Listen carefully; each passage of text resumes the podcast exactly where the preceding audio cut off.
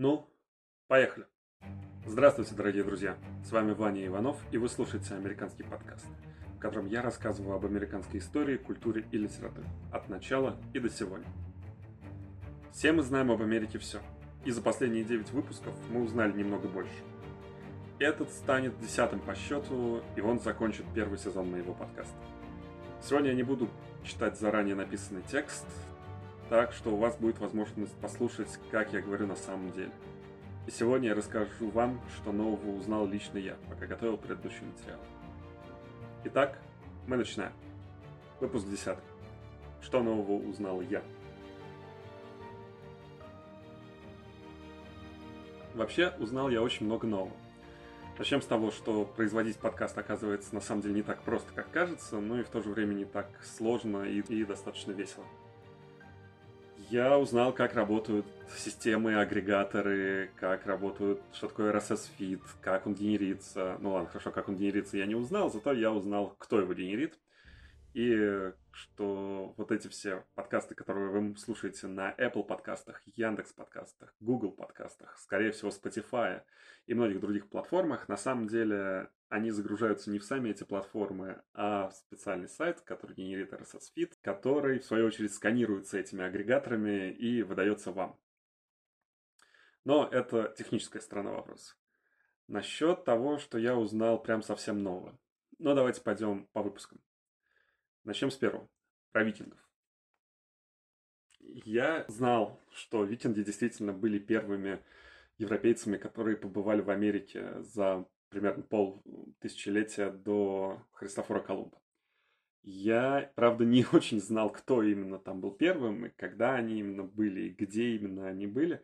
Поэтому для меня все то, что я вам рассказывал в первом выпуске про Эрика Рыжего и Лейфа Эриксона и его сестру Фрейдис, ну и других персонажей, э, все это стало для меня в новинку. Но помимо того, что я рассказал, я могу добавить, что я узнал, как эти самые викинги странно относились ко времени.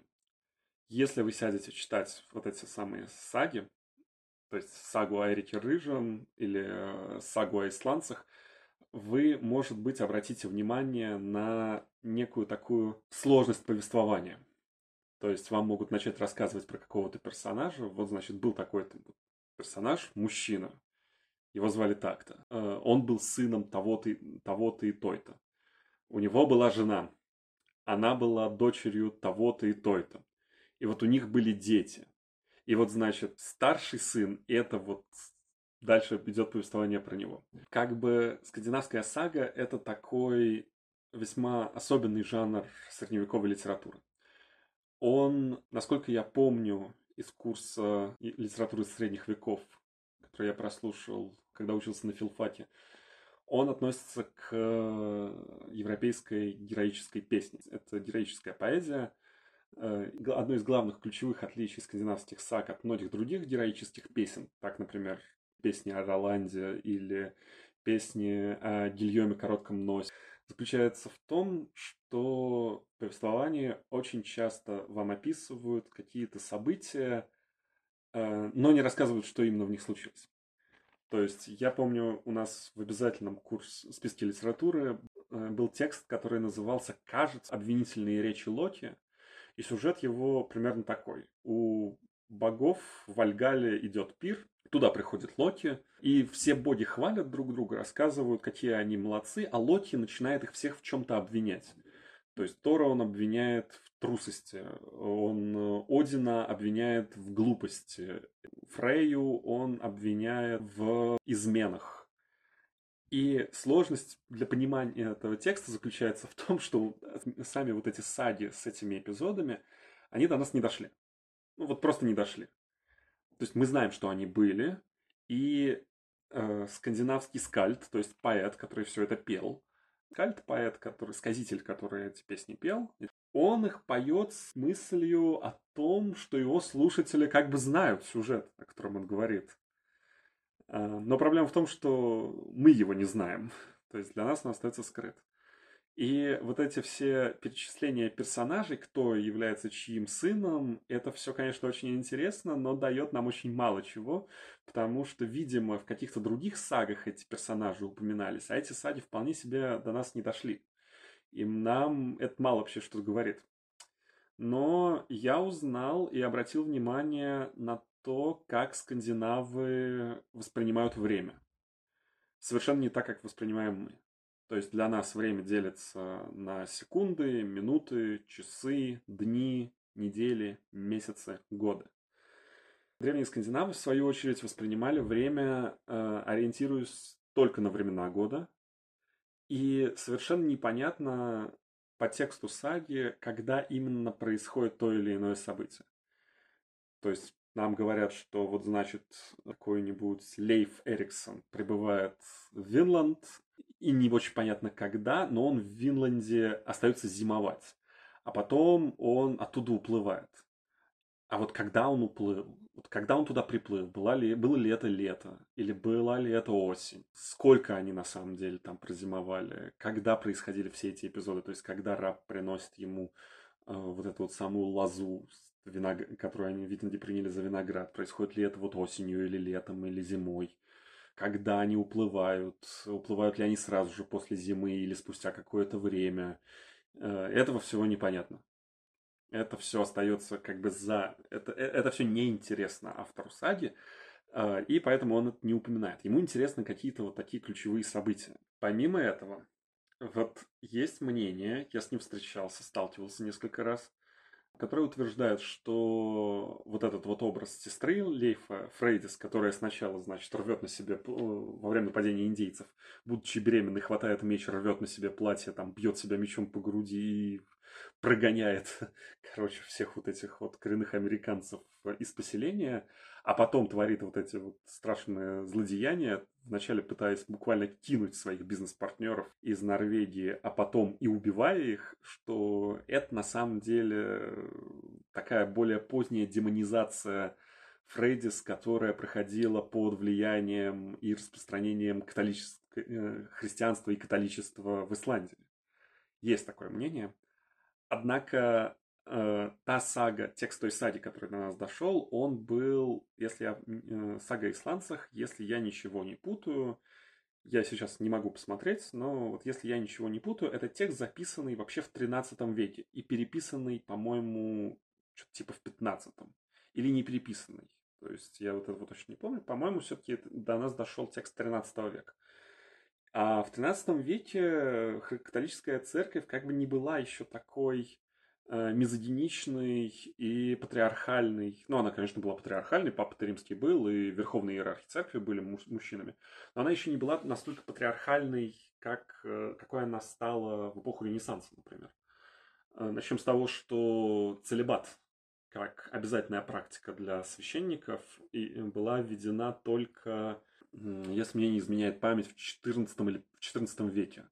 Такой, значит, итальянец, который, став папой римским, обратил внимание, что собор Святого Петра больше напоминает бордель, и поэтому придумал новые правила, которые вроде как даже держались, пока он был жив, но потом он умер, и собор Папы Римского плюс-минус снова превратился в бордель. В зависимости, ну, опять же, в зависимости от Папы Римского. У кого-то было побольше, у кого-то было поменьше.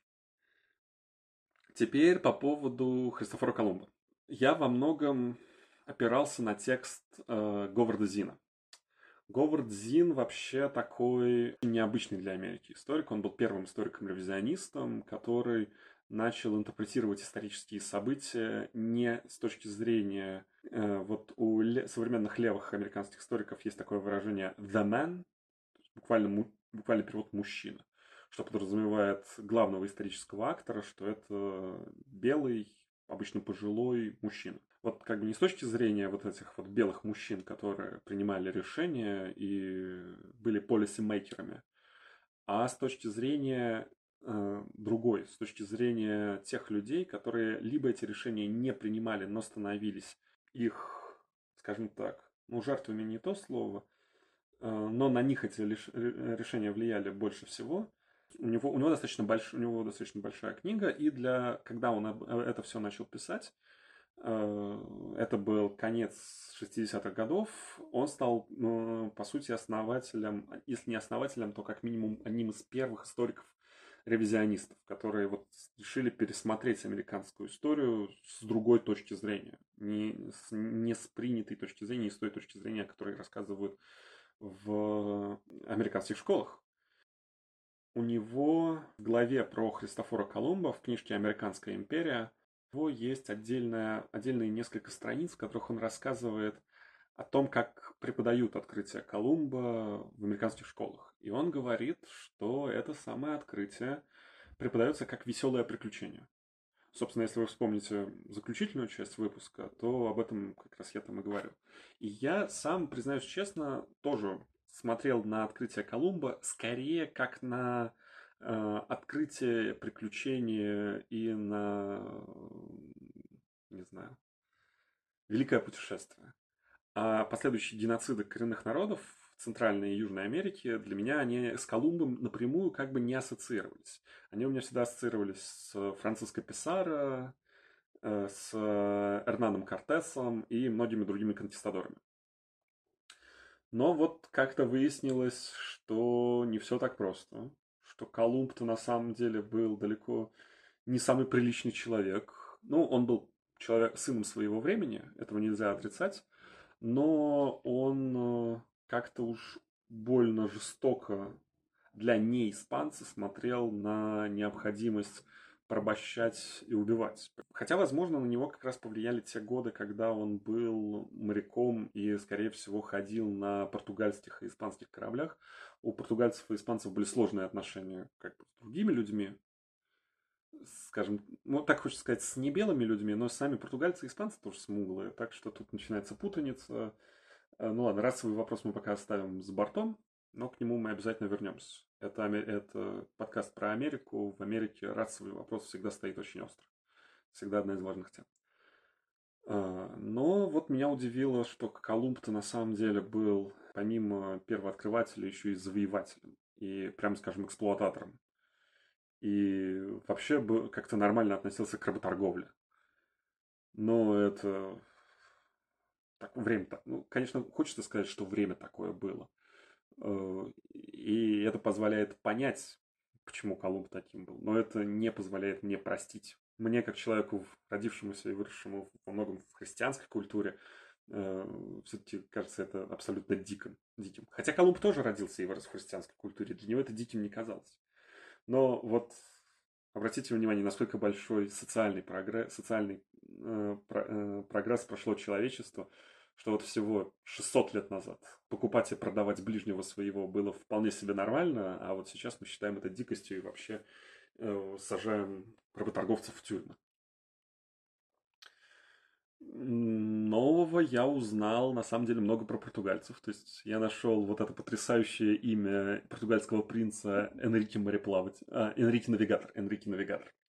Мне кажется, это потрясающе. Это звучит, во всяком случае, круче, чем какой-нибудь там Владимир Святой или Филипп Красивый или Ричард Львиное Сердце. Но на самом деле, кстати, с прозвищами э, есть такая забавная черта, вещь вы всегда можете определить, это я вам как историк говорю, вы всегда можете определить, какое прозвище было дано благородными потомками, и скорее благородными и благодарными потомками, а какое прозвище дали не очень, возможно, не очень благодарные современники.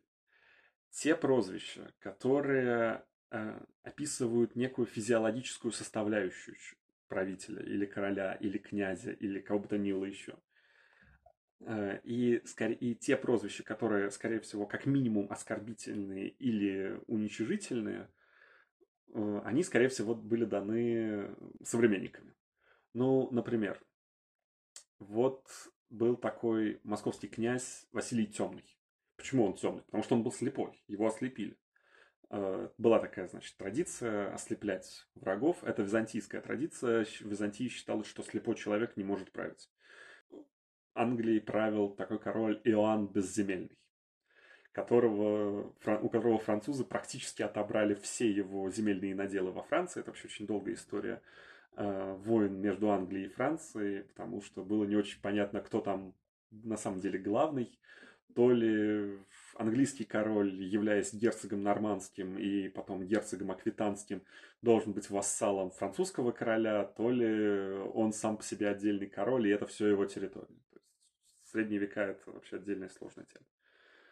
А есть, например, такие правители, как Петр Великий, Екатерина Великая. Ну, Россия в этом плане прям отдельно выделяется. Она, я что-то не припомню другие европейские страны, у которых было больше одного правителя, который великий. Даже у Англии за всю ее очень длинную королевскую историю монархии э, великим был всего один король. Это был король, прав... англосаксонский король, правивший Вессексом Альфред Великий. Все остальные великими не были. Король Людовик, который король солнца. Король э, Александр I Благословенный. Вот это все прозвища, которые дали правителям их э, благодарные потомки. То есть во времена правления ни Петра Великого, ни Фридриха Великого, ни э, Александра Первого, никого из них не называли по этим прозвищам. Ну вот они вот обходились без них, им было не нужно, это потом все появилось. Э, и мне кажется, что, возможно, Энрике Навигатор вполне себе прозвище, данное современниками. Может быть, он действительно был надо почитать, кстати, будет интересно почитать историю Португалии, в частности, вот эту часть ее. Может быть, он действительно был очень хороший навигатор. Может, ему просто очень нравилось, знаете, плавать на кораблях. Хотя, учитывая, что он э, все-таки больше как бы, посылал этих, э, эти самые экспедиции, а не сам в них плавал, вполне себе возможно, что такого-то и не было. Вообще поразительна жестокость, с которой испанцы обращались с э, индейцами-араваками. Это такой пример, как мне кажется, жестокости, которая обусловлена отсутствием законов. Ну вот у тех испанцев не было закона какого-то, то есть не было условного э, постановления какого-то там правительства из Мадрида, которая бы им сказала, что так, все, ребят, вот есть правила, как вы можете обращаться с индейцами. То есть вы можете там, например, их, э, если они отказываются креститься, вы можете их выгонять из их поселения и сжигать их поселения, но при этом вы не можете просто так вот идти по улице и ни с того ни с сего зарубить двух детей, которые несут попугаев, потому что вам понравились птицы. Вот это вот отсутствие законов, оно порождает, вот, оно порождает вот такие вот отношения. Мы об этом еще потом поговорим, я чувствую, особенно когда мы будем говорить о фронтире, американском фронтире, о Диком Западе, о охоте на скальпы и так далее. Но вот все равно это очень горько и тяжело про это все было читать. Не менее горько и тяжело было про все это рассказывать. Однако, сердце мое на самом деле наполнилось надеждой, потому что главным обличителем и главным источником по всем этим ужасным преступлениям является текст католического священника, который, в свою очередь, сам был какое-то время плантатором, а потом до него дошло, что так с людьми нельзя, так поступать нельзя. То есть это вот прекрасный пример, что люди способны меняться и способны признавать свои ошибки и способны бороться против несправедливости, когда такое видят. Но в наше время это, наверное, очень важно об этом не забывать. Так, Теперь дальше. Дальше у нас был третий выпуск, посвященный испанцам, голландцам, французам и англичанам и их колонизации. Но на самом деле я узнал э, больше, ну, просто фактологии. Так-то я вполне себе подозревал, что в принципе знал, что первые открытия Северной Америки делали э, во многом итальянцы, нанятые монархами. Ну, вы понимаете, опять же, пример с водопроводчиком. Если у вас прорывает трубу или протекает кран, а вы сами не знаете, как это правильно все сделать, вы обычно зовете человека, который знает. Вот человек, людьми, которые знали, как плавать через океан, были итальянцы, и поэтому именно к ним обращались монархи. Так, дальше по поводу протестантов. И с протестантами все оказалось немножко сложнее. Я думал, что я более-менее все себе хорошо представляю. И искренне, значит, я сочувствовал делу Лютера, потому что мне казалось, что он был со всех сторон прав. Но оказалось, что прав-то он был, в общем-то, далеко не со всех сторон. Есть мнение, что вся вот эта сцена с прибиванием тезисов к воротам церкви – это все выдумка. просто очень и очень красивая выдумка, подходящая под вообще в целом протестантский нарратив о собственной борьбе. Такой специально придуманный эпизод. А, насколько я понимаю, историки сами расходятся по взглядам, то есть был ли этот эпизод или нет. Я а, находил две лекции а, двух разных историков э, нового времени, которые рассказывали про этот эпизод, и один историк рассказывал, что этот эпизод был, другой рассказал, что это не было, но мне кажется, мне нравится думать, что он все-таки был. Если так подумать, вообще меня вот это удивило, что протестанты на самом деле задумывая реформацию, в общем-то, не хотели как бы формы как чего-то нового. Они хотели реформы, на самом деле, как возвращение к старому. Нужно вернуться к той самой апостольской церкви, когда церковь еще не была институтом, когда христианство было просто большим собранием общин, когда как бы церковь была маленькой когда это были просто разные, огромное количество разных общин в самых разных частях э, Римской империи. И именно в те времена нужно вернуться. В данном случае как раз-таки перевод Библии и служение на э, национальных языках как раз можно интерпретировать не как новшество, а это можно интерпретировать как возвращение к истокам. Потому что в Римской империи было два самых распространенных языка. Это была латынь и была, был греческий. В раннем христианстве было принято вести службу либо на латыни, либо на греческом, либо на древнем иврите. Это произрастает из принципа, если вы посмотрите, например, на крест, на крест с Христом, в частности, на православный крест с Христом, вы можете увидеть, что вот на той перекладиной, которой прибиты руки Христа, есть такая еще перекладинка поменьше. Вот на, в Древнем Риме эти, на этих перекладинках поменьше писали преступления, за которые человек был распят. И вот и писали римляне эти преступления на трех языках. Они писали это на латыни, на греческом и на языке той местности, в, котором, э, в которой произошло преступление. Отсюда и растет вот этот вот принцип, что можно э, вести службу только на этих трех языках.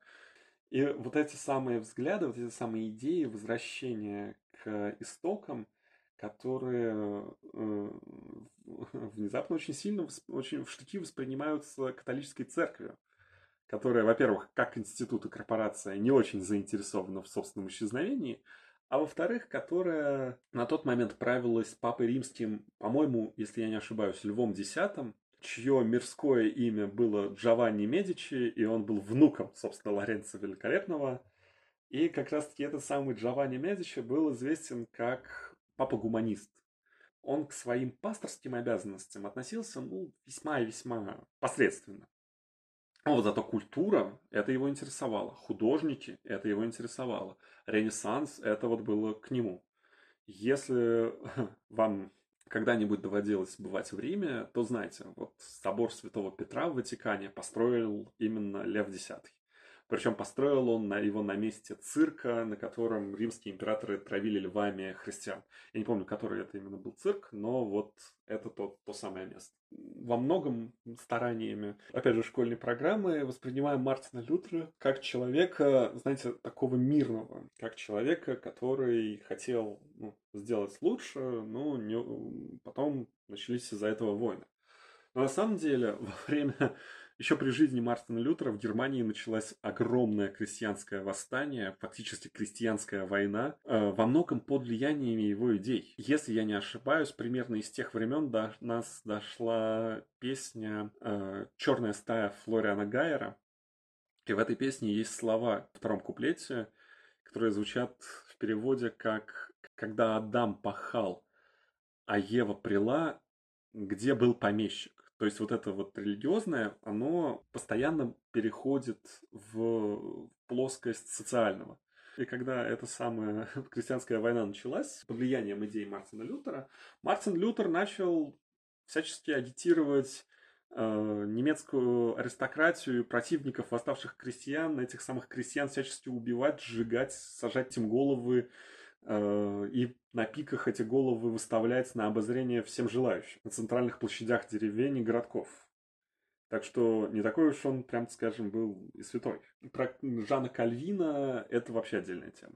Во-первых, я до этого момента целых 32 года жил и думал, что его фамилия читается как Кальвин. Но на самом деле он Кальвин. Он француз, поэтому он Кальвин. И то, что Жан Кальвин вообще был очень строгий дядька, и было главное отталкивающее в нем для меня, это я знал.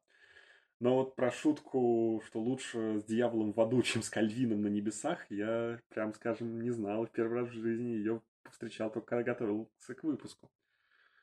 Э, ну и в конце, в конце концов Кальвин сам тоже отличился. Ну, вернее, не сам Кальвин. Кальвин пытался спасти этого человека изо всех сил.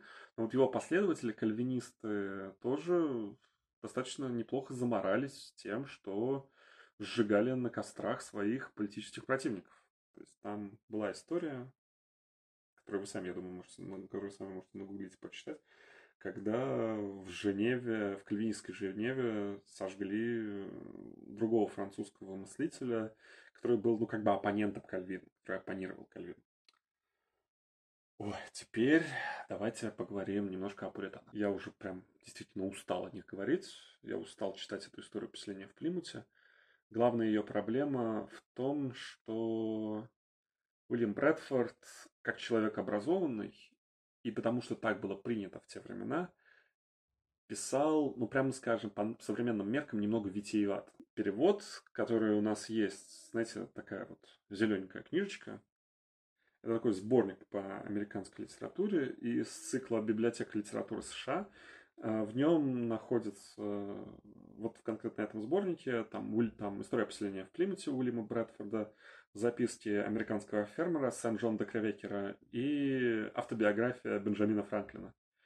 Не волнуйтесь, мы обо всем этим, этом еще поговорим в будущем. То есть это важные тексты, о них нельзя не говорить, в противном случае будет совершенно непонятно, кто такие американцы. И почему, и как они мыслят. Этот самый небольшой зелененький сборничек, в нем э, переводчик попытался сделать этот самый перевод, чтобы он звучал примерно так же, как он звучит на английском. Из-за чего этот, этот перевод очень трудно читабельный, когда я записывал цитаты из него, все время возникали какие-то запинки, какие-то э, завтыки. Я где-то какое-то слово неправильно читал. Ну вот, это, это сложный текст. Это просто сложный текст для чтения. Добавьте к этому обилие отсылок к священному писанию, которые были понятны читателю, ну вот в том самом 17 в конце 17 начале 18 века, когда этот текст был издан. А в наше время большей части читателей он просто непонятен, потому что большая часть читателей, если уж и читали Библию, то, скорее всего, Новый Завет. А там очень много отсылок именно на Ветхий Завет. Я помню, мы читали этот текст, вот историю поселения в Плимуте, на втором курсе моего филфака, на специальном курсе лекций, который назывался «Американистика». Этот текст был темой первого семинара которая у нас... Сам курс у нас вела прекрасная преподавательница по истории американской литературы Ирина Васильевна Морозова, э, которая, насколько я знаю, до сих пор преподает в моем вот э, родном университете, в Российском госгуманитарном университете в Москве. И я читаю вот эти первые главы, в которых описывается путешествие Пуритан, еще туда, в Нидерланды, обратил внимание, насколько много там тем, которые мы если я не ошибаюсь, все-таки не поднимали на семинаре. И читая дальше, я задумался, а как мы вообще с такое количество, э, такое количество материала ухитрялись обсудить за полтора часа? Как, как оно получилось? Но вот, видимо, как-то оно у нас получилось, а у меня не получилось всех этих тем охватить даже за вот четыре выпуска, которые суммарно, скорее всего, составляют около, ну вот, почти двух часов. А, но меня это поразило еще тогда на втором курсе и поражает до сих пор, при том, что между этими двумя датами прошло больше 14 лет. Э, насколько фанатичны и преданы в своим идеям и своей вере вот эти самые пуритане.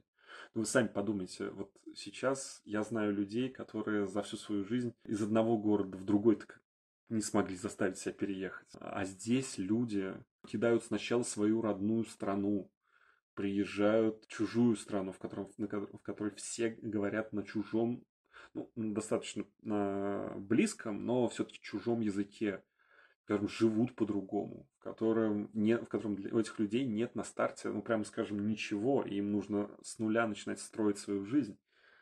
А потом, прожив в этих местах больше 10 лет, пустив в них корни, ну, как-никак начав жить заново, они снова собираются и отправляются туда, где нет вообще ничего, которые нужно строить. Мало того, что нужно жизнь свою строить с нуля во второй раз, так там все нужно строить с нуля. Там нет вообще никакой инфраструктуры. Там даже местные жители, еще не факт, что эти местные жители оказываются такими же радушными или дружелюбными, как голландцы. Эти люди туда отправляются и начинают все это строить, и потом становится фактически, как я уже говорил, центром интеллектуальной жизни и мысли 13 колоний. Но об этом мы, конечно, поговорим попозже, тоже. В следующем сезоне, скорее всего. Ну да, точно в следующем сезоне. Ну и, наконец, давайте уже закончим как-то чем-то близким к нашему времени. Генри Киссинджером. Генри Киссинджер вообще это, ну, такой исторический деятель, все-таки, наверное, с большой буквы. Он очень сильно меркнет на фоне президентов Соединенных Штатов Америки, потому что американские президенты вот в 20 веке это невероятно яркие личности. Для меня стало открытием, на самом деле, насколько это противоречивая личность, что ему аж до сих пор припоминают обвинения в военных преступлениях э, и в первую очередь в тайные бомбежки Лаоса и Камбоджи что ему до сих пор это все помнят, и вот этот уровень противоречия, он действительно настолько же высок, насколько э, и противоречиво восприятие э, Маргарет Тэтчер. Вот это, если коротко, то, что я узнал, пока готовил все эти выпуски. Сегодня на дворе 23 декабря, завтра католическое и протестантское Рождество, через 8 дней Новый год – и я поздравляю вас всех с этими праздниками. Желаю вам счастливого Рождества и Нового года. И обещаю, что первый выпуск второго сезона американского подкаста выйдет через три недели. Возьмем такой небольшой перерыв, отдохнем, отпразднуем с годами желания, выпьем шампанского. В общем, я поздравляю вас с наступающими праздниками и желаю вам всего самого наилучшего.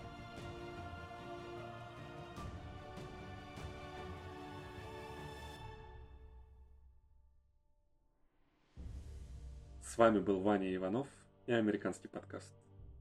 Если вам понравился выпуск, то поставьте лайк и расскажите о нем вашим друзьям. Присоединяйтесь к телеграм-каналу. Спасибо за внимание. До свидания и счастливого Нового года.